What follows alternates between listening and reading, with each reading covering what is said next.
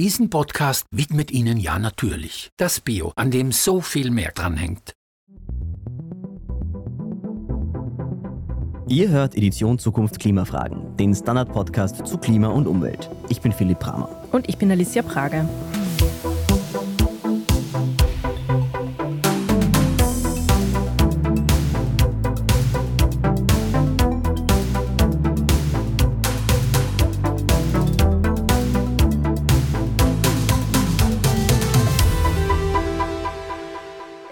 Gibt eine Grafik, die mir einfach nicht mehr aus dem Kopf geht.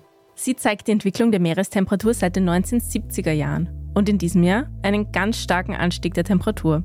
In dieser Folge wollen wir deshalb fragen, warum sich die Ozeane ausgerechnet in diesem Jahr so stark erhitzen. Außerdem wollen wir wissen, was die Erhitzung der Meere mit dem Weltklima macht.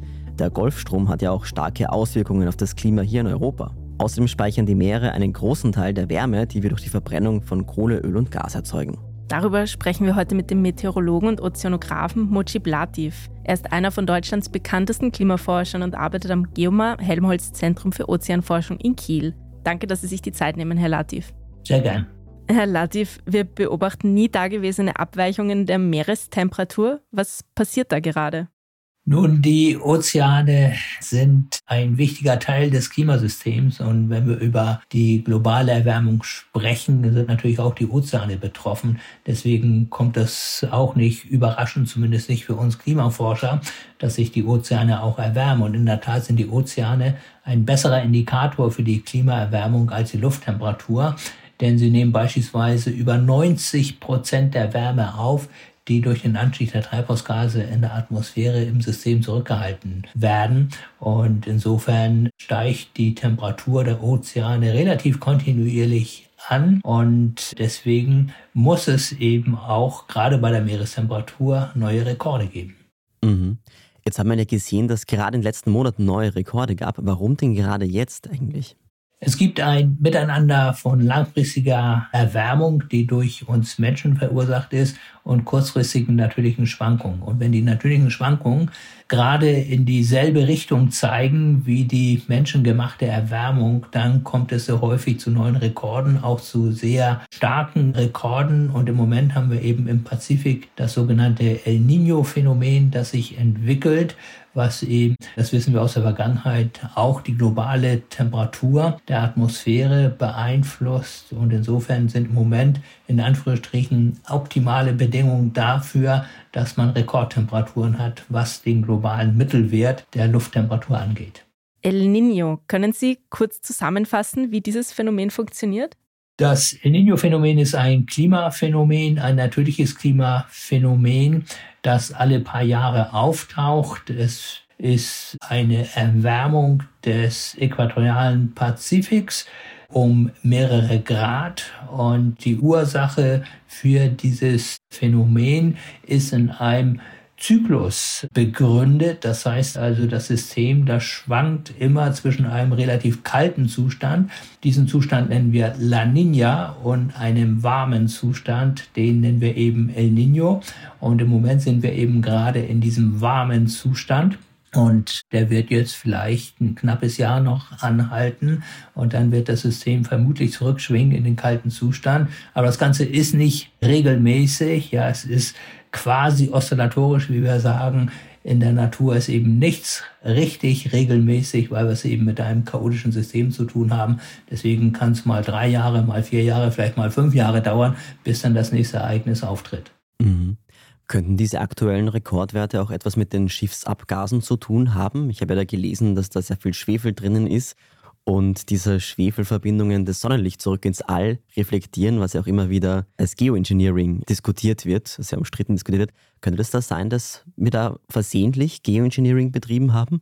Das glaube ich eher nicht, weil die Schiffsabgase nehmen ja kontinuierlich ab. Und was wir gerade gesehen haben, ist mehr oder weniger eine sprunghafte Erwärmung. Und insofern kann das einen kleinen Anteil an der Erwärmung haben. Aber ich denke, weil das ja auch insbesondere eine relativ begrenzte Region ist, wo die Schiffe fahren, dass das nicht der Hauptgrund ist. Der Hauptgrund, warum wir eben diese Rekordtemperaturen haben, ist die globale Erwärmung, das muss man einfach unterstreichen. Und dann kommen eben diese natürlichen Schwankungen hinzu, wie zum Beispiel das El Nino-Phänomen im Atlantik hatten wir vor allen Dingen schwächere Passatwinde, die eben auch dafür gesorgt haben, dass es wärmer geworden ist, weil normalerweise kühlen die Passatwinde und wenn sie schwächer wehen, dann wird es eben vergleichsweise wärmer.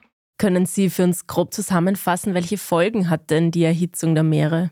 Die Erwärmung der Meere hat Folgen direkt für die Meere selbst und eben auch für die Atmosphäre. Wenn wir mit den Meeren beginnen, die Ökosysteme leiden unter der Meereserwärmung, insbesondere die Korallen leiden, weil die sind an relativ gleichbleibend warme Temperaturen gewöhnt und wenn es zu warm wird und auch zu lange zu warm, dann kommt das zur gefürchteten Korallenbleiche und dann können im Extremfall auch die Korallen sterben. Und wir beobachten infolge der globalen Erwärmung in den letzten Jahren eben immer häufiger diese Korallenbleiche. Und äh, wenn die Erwärmung so weitergeht wie in den letzten Jahrzehnten, müssen wir damit rechnen, dass vielleicht in einigen Jahrzehnten es überhaupt keine Korallen mehr gibt weil eben das den Korallen zu warm geworden ist. Das ist nur ein Beispiel, wie marine Ökosysteme unter der Erwärmung leiden. Dann müssen wir davon ausgehen, dass tendenziell auch weniger Sauerstoff aus der Atmosphäre von den Ozeanen aufgenommen wird, so dass es auch tendenziell eine Sauerstoffarmut in den Weltmeeren gibt. Und dann sehen wir ja die Erwärmung auch bis in große Tiefen. Ich sagte ja, dass 90 Prozent der Wärme oder über 90 Prozent der Wärme von den Ozeanen aufgenommen wird. Wir beobachten die Erwärmung bis in 2000 Meter Tiefe, zum Teil noch darunter. Und jeder Körper, der sich erwärmt, der dehnt sich aus und das führt dann zu einem Meeresspiegelanstieg. Und das ist der zweitwichtigste Faktor für den Meeresspiegelanstieg neben der Landeisschmelze. Und dann, wenn die Atmosphäre betrachtet wird, haben wir eben mehr Verdunstung. Das ist ein ganz einfacher physikalischer Zusammenhang. Je wärmer es ist, umso mehr Wasser kann verdunsten von der Meeresoberfläche. Wärmere Luft kann auch mehr Wasser halten in Form von Wasserdampf, also der gasförmigen Phase. Und bei entsprechenden Wetterlagen kann dann eben auch mehr Niederschlag fallen. Und das erleben wir eben auch in den letzten Jahren immer häufiger. Und zusätzlich kommt ja auch noch, Sie haben es bereits erwähnt, das CO2 hinzu, das die Ozeane aufnehmen können. Bislang absorbieren ja die rund ein Viertel der CO2-Emissionen, die bei der Verbrennung fossiler Brennstoffe entstehen. Aber je mehr CO2 sie aufnehmen, desto saurer werden sie. Was passiert denn dann? Die Meere, die nehmen eben nicht nur Wärme auf, sondern sie nehmen auch das wichtigste Treibhausgas, Kohlendioxid, mit chemischer Formel CO2 auf und das dämpft die globale Erwärmung, weil eben ein geringerer Anteil dessen, was wir in die Atmosphäre emittieren, in der Luft bleibt. Es bleibt derzeit ungefähr nur die Hälfte in der Luft. Ein Viertel wird von den Landregionen aufgenommen und ein weiteres Viertel von den Weltmeeren. Und nun haben wir alle in der Schule gelernt, was das bedeutet, CO2 und H2O. H2O ist ja Wasser gibt H2CO3, also Kohlensäure. Und jeder und jede kann sich ja vorstellen, was das bedeutet, wenn es immer mehr Kohlensäure in den Weltmeeren gibt. Das finden die marinen Lebewesen eben auch nicht sehr schön. Und auch da sind die Korallen wieder besonders betroffen, weil die ja auch Kalkstrukturen aufbauen müssen. Und je saurer es wird, umso schlechter kann man Kalkstrukturen aufbauen. Betrifft eben nicht nur die Korallen, sondern eben alle kalkbildenden Organismen, wie zum Beispiel kleine Krebse oder Muscheln. Insofern tickt da wirklich eine Zeitbombe. Und selbst wenn es die Erwärmung nicht gäbe, das Problem der Meeresversauerung wäre für sich schon ein Desaster, wenn dieses Problem immer weiter voranschreiten würde. Mhm, das ist ja so wie bei dem Zahn, den man in das Cola einlegt und der sich dann auflöst. Das kennen vielleicht einige noch aus dem Experimentierbuch. Ja, genau, so ist es. Und man kennt es ja auch aus der Küche. Kalkflecken kann man ja sehr gut mit Essig entfernen und Essig ist ja auch sauer. Und insofern kann man sich sehr gut vorstellen, was mehr Kohlensäure bedeutet, was ein höherer Säuregrad bedeutet. Gibt es dann auch einen Punkt, an dem die Ozeane weniger CO2 aufnehmen können, beziehungsweise wann ist dieser Punkt erreicht? Ja, vermutlich ist dieser Punkt schon erreicht, weil sowohl die Erwärmung als auch die Versauerung führt tendenziell dazu, dass die Ozeane weniger CO2 aufnehmen. Die Erwärmung deswegen, weil die Löslichkeit für Gase sich verringert, je wärmer die Temperatur ist. Auch das ist ein ganz einfacher physikalischer Zusammenhang. Und da sich die Meere erwärmen, nimmt eben tendenziell auch die Löslichkeit ab. Sie können also schlechter CO2 aus der Atmosphäre aufnehmen. Und was die Versauerung angeht, die Aufnahme von CO2 erfolgt eben nicht nur auf chemischen Wege, sondern eben auch auf biologischen Wege. Und wenn also die marinen Lebewesen immer mehr gestresst werden, dann besteht eben auch die Gefahr, dass über diese sogenannte biologische Pumpe weniger CO2 in die Tiefe transportiert wird. Mhm. Sie haben auch bereits angesprochen, dass weniger Sauerstoff aufgenommen wird durch die Meere. Welchen Einfluss hat denn das auf das Ökosystem? Ja, so wie wir Menschen auch, brauchen auch die Meereslebewesen Sauerstoff zum Leben. Und insofern liegt das unmittelbar auf der Hand, was das bedeutet, wenn es eine immer größere Sauerstoffarmut in den Weltmeeren geben wird. Und es gibt ohnehin schon einige Regionen in den Weltozeanen, die sogenannten Sauerstoffminimumzonen. Das sind sozusagen ohnehin schon Todeszonen, wo kaum Leben existieren kann. Und wir beobachten eben in den letzten Jahrzehnten, dass sich gerade auch diese Todeszonen weiter ausgedehnt haben. Und das kann möglicherweise daran liegen, dass sich auch bestimmte Strömungssysteme verändern. Denn diese Sauerstoffminimumzonen, die werden eben nur belüftet durch die Meeresströmung. Und wenn die Meeresströmung sich ändern, fällt eben zum Teil diese Belüftung auch aus und dann dehnen sich eben diese Sauerstoffminimumzonen auch weiter aus. Wir machen eine kurze Pause und sind gleich zurück. Bleibt dran, Diesen Podcast-Beitrag widmet Ihnen ja natürlich. Halt! Was? Das ist nicht unser einziger Beitrag zum Klimaschutz, Bauer. Na, eh nicht, Schweinderl, aber das sagt man so, wenn man sich an einer Sendung dranhängt. Aber an unserem Klimaschutz hängt ja noch viel mehr dran. Ja, eh. der gesunde Boden, Ja. der so viel CO2 speichert Ja. und unser bioregionales Gemüse vor Ort nicht weit. Ja. ja, es hängt alles dran. Ja, natürlich. Das Bio, an dem so viel mehr Klimaschutz dranhängt, gibt's nur bei Billa, Billa Plus, Adek und Sotolette.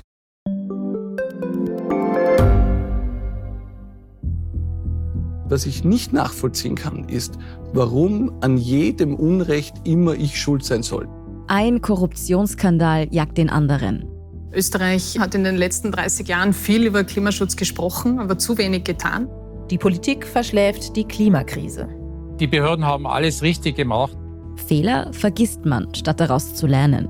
So sind wir nicht. So ist Österreich einfach nicht. Aber wie ist Österreich dann?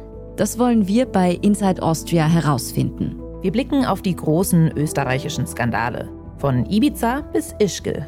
Wir wollen wissen, wer dafür in der Politik die Verantwortung trägt. Und wir schauen genau hin, wo Österreich über seine Grenzen hinaus mitmischt. Vom Wirecard-Skandal bis zum Ukraine-Krieg. Das ist Inside Austria von Standard Und Spiegel. Jeden Samstag eine neue Folge, überall, wo es Podcasts gibt.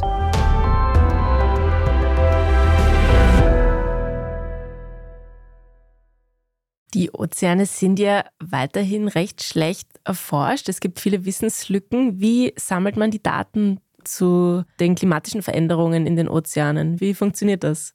Zunächst einmal muss man sagen, dass wir viel zu wenige Daten aus den Ozeanen haben. Das ist ganz anders in der Atmosphäre. In der Atmosphäre gibt es ja schon seit vielen, vielen Jahrzehnten die Wettervorhersage. Und für die Wettervorhersage braucht man einfach die Messung überall auf der Erde. Das heißt, es gibt ein globales Messsystem und das ermöglicht es uns eben auch langfristige Trends zu bestimmen. Im Ozean haben wir nur punktuelle Messungen bis vor einigen Jahrzehnten gehabt, zum Beispiel über die Handelsschifffahrt, die eben auch Messungen durchgeführt haben. Man kann sich ja vorstellen, dass die Schiffe nicht überall gefahren sind und dass es da eben auch Regionen gibt, wo es so gut wie keine Daten gibt. Dann gab es Forschungsfahrten, die eben auch Daten gesammelt haben, aber insofern ist die Datenbasis doch recht dünn, wenn man bis zur Mitte des 20. Jahrhunderts blickt. Danach hat es dann eben verstärkt Messkampagnen gegeben. Heute gibt es auch autonome Messsysteme, die sehen so aus wie kleine Torpedos, die in den Weltmeeren umherschwimmen dann auch vertikale Veränderungen messen, an die Oberfläche kommen, ihre Daten abgeben, dann wieder abtauchen und dann mit der Meeresströmung weiter verfrachtet werden. Insofern sind wir heute schon in einer besseren Lage, aber trotzdem, diese Dinge gibt es erst seit ungefähr 20 Jahren und das ist eben echt wenig, muss man sagen, wenn man an langfristigen Trends interessiert ist. Anders ist es mit der Meeresoberfläche. Die können wir eben mit Hilfe von Satelliten beobachten, auch die Temperatur messen. Die Temperaturmessung mit Hilfe der Satelliten hat vor über 40 Jahren begonnen, 1981. Deswegen haben wir eigentlich einen sehr guten Überblick über die Meeresoberfläche. Aber alles, was in der Tiefe passiert, was eben auch für die marinen Ökosysteme wichtig ist, aber auch für das Klima langfristig, da fangen wir erst so langsam an, die Daten zu sammeln. Aber auch die Strömungen beeinflussen das Meer ja sehr stark. Also zum Beispiel die atlantische Umweltströmung. Sie hält Europa warm, doch sie droht zum Halten zu kommen. Warum denn? Nun, dieses ozeanische Förderband, wie wir es nennen, das wird angetrieben in der Nordpolarregion. Dort sinken sehr schwere Wassermassen in große Tiefen ab, also zum Teil in Tiefen von 3000, 4000 Metern. Das sind gigantische Wasserfälle, so muss man sich das vorstellen, also viel größere Wasserfälle, als man sie auf den Landregionen kennt.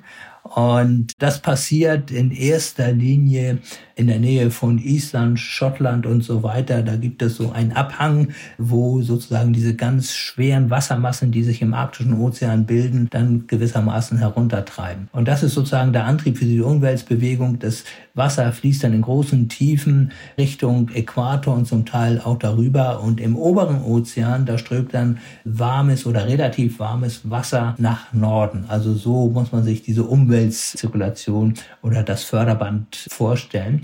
Und ich habe ja schon von der Schwere gesprochen. Wir sprechen in der Physik von der Dichte und die Dichte wird bestimmt von der Temperatur und vom Salzgehalt. Und je höher die Temperatur und je geringer der Salzgehalt, umso weniger schwer ist das Wasser und umso schlechter kann es absinken. Und der Klimawandel führt nun eben zu beiden. Auf der einen Seite erwärmt sich das Wasser, auf der anderen Seite schmilzt sehr viel Landeis vom grönländischen Eispanzer. Und dieses Schmelzwasser kommt ja in den Ozean. Und beide Effekte zusammen führen eben dazu, dass der Antrieb schwächer wird. Aber man muss auch sagen, wir haben erst seit 2004 direkte Messungen dieser Umweltbewegung und ja, innerhalb dieser Zeit können wir zwar sehr starke Veränderungen erkennen von Jahr zu Jahr, aber eigentlich keinen langfristigen Trend. Und insofern ist es immer noch eine offene Frage, die auch in der Wissenschaft kontrovers diskutiert wird, ob denn diese Umweltzirkulation schon begonnen hat, sich massiv abzuschwächen oder nicht. Es gibt ein Lager, wenn ich das so sagen darf, die sagen, ja, es ist so. Und dann gibt es eben ein anderes Lager, die sagen, nee, das ist nicht so. Auch die Klimamodelle zeigen da eigentlich keine große Abschwächung, die man heute schon beobachten könnte, erst gegen Ende des Jahrhunderts. Aber wie gesagt, das ist halt in der Wissenschaft so, wir wissen auch nicht alles. Und insofern führen wir auch ein gigantisches Experiment mit unserem Planeten aus. Und angenommen, diese Umweltströmung kommt zum Halten, was bedeutet das für Europa, für den Kontinent?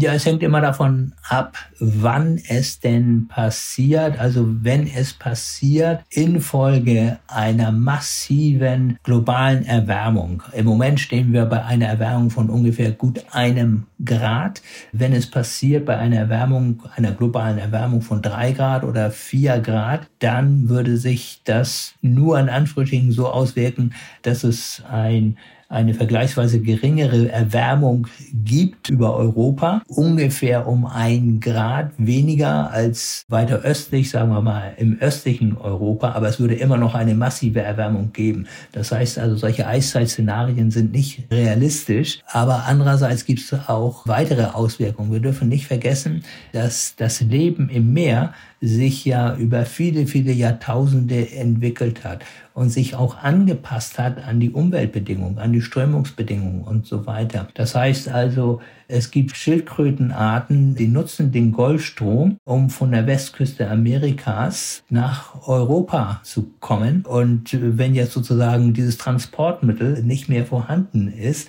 dann haben die ein Problem, weil es sind die kleinen Schildkröten, die gleich nach dem Schlüpfen sozusagen versuchen wegzukommen, dann Richtung Europa, damit sie sich dann in Ruhe entwickeln können, wo es weniger Fressfeinde gibt. Und ja, ist eigentlich nicht absehbar, was eigentlich passiert, wenn die Meeresströmungen sich total verändern, wie dann das Leben im Meer eigentlich darauf reagiert. Eine rapide Änderung ist immer schlecht in jeder Hinsicht. Und dann kommt noch ein Effekt hinzu, der ist eigentlich kaum bekannt. Der Meeresspiegel würde sich im Nordatlantik noch mal viel stärker erhöhen als im globalen Durchschnitt, ja, weil eben diese kalten Wassermassen nicht mehr so stark absinken und dadurch wird eben die Temperaturverteilung in der Vertikalen verändert und das sorgt eben auch für eine Änderung des Meeresspiegels und insofern müsste man damit rechnen, dass vielleicht der Meeresspiegel um 50 Zentimeter, vielleicht sogar um einen Meter nochmal stärker steigt als im globalen Durchschnitt. Von welchem Zeithorizont sprechen wir da?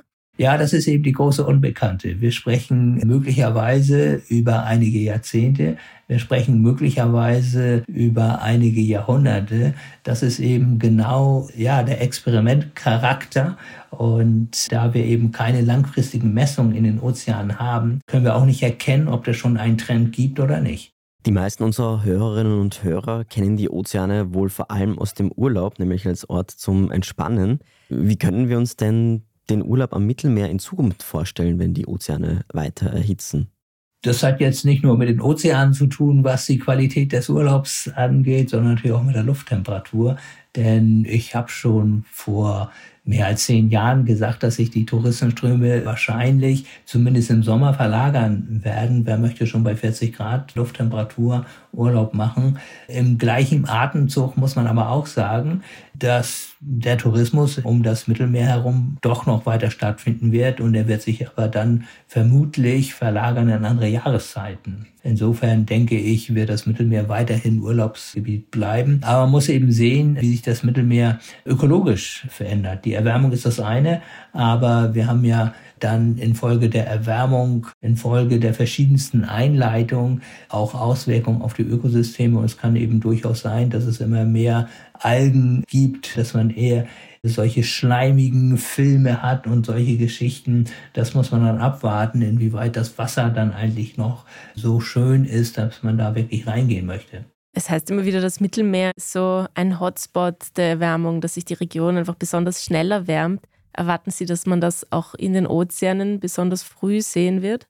Ja, das sieht man jetzt schon im Mittelmeer. Das Mittelmeer hat sich schon massiv erwärmt und das hat auch schon vermutlich Auswirkungen auf unser Wetter weiter nördlich, denn das wärmere Wasser verdunstet eben auch viel mehr und deswegen ist bei den sogenannten Mittelmeertiefs dann auch mehr Wasser im Gepäck und insofern ist die Ursache, dass wir gerade im östlichen Europa, zum Teil auch in der Alpenregion, diese extremen Niederschläge haben, ist vermutlich auch schon darin begründet, dass das Mittelmeer so warm ist.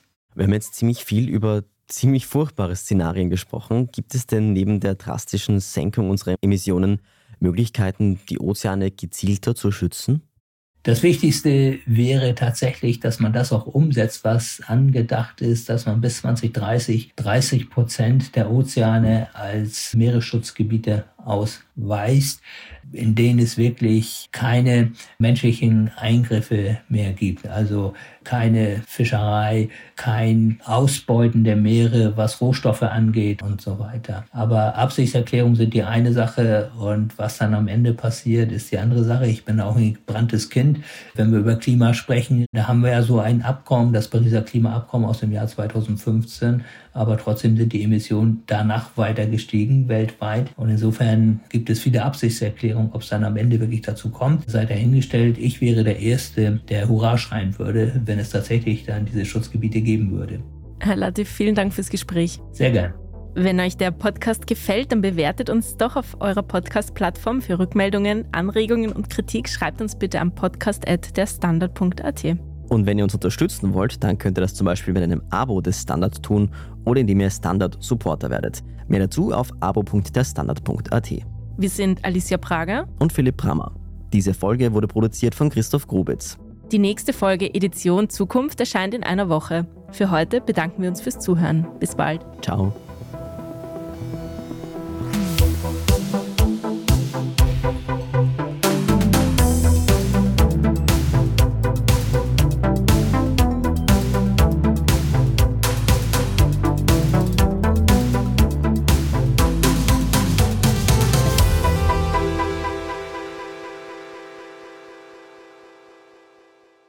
Diesen Podcast-Beitrag widmet Ihnen ja natürlich. Halt! Was? Das ist nicht unser einziger Beitrag zum Klimaschutz, Bauer. Na, eh nicht, Schweinderl, aber das sagt man so, wenn man sich an einer Sendung dranhängt. Aber an unserem Klimaschutz hängt ja noch viel mehr dran. Ja, eh. der gesunde Boden, Ja. der so viel CO2 speichert Ja. und unser bioregionales Gemüsevorrat nicht weit. Ja. ja, es hängt alles dran. Ja, natürlich. Das Bio, an dem so viel mehr Klimaschutz dranhängt, gibt's nur bei Billa, Billa Plus, Adeg und Sotolite. Ich bin die Franziska Ich bin der Martin. und wir wollen besser leben. Lohnt sich 10.000 Schritte zu gehen jeden Tag? Ist das Großraumbüro wirklich so schlecht wie sein Ruf? Spoiler, ja. Bringt's was, Intervall zu fasten? Wir fragen die, die es wirklich wissen und probieren es auch gleich selber aus. Bei Besser Leben, jeden Donnerstag eine neue Folge.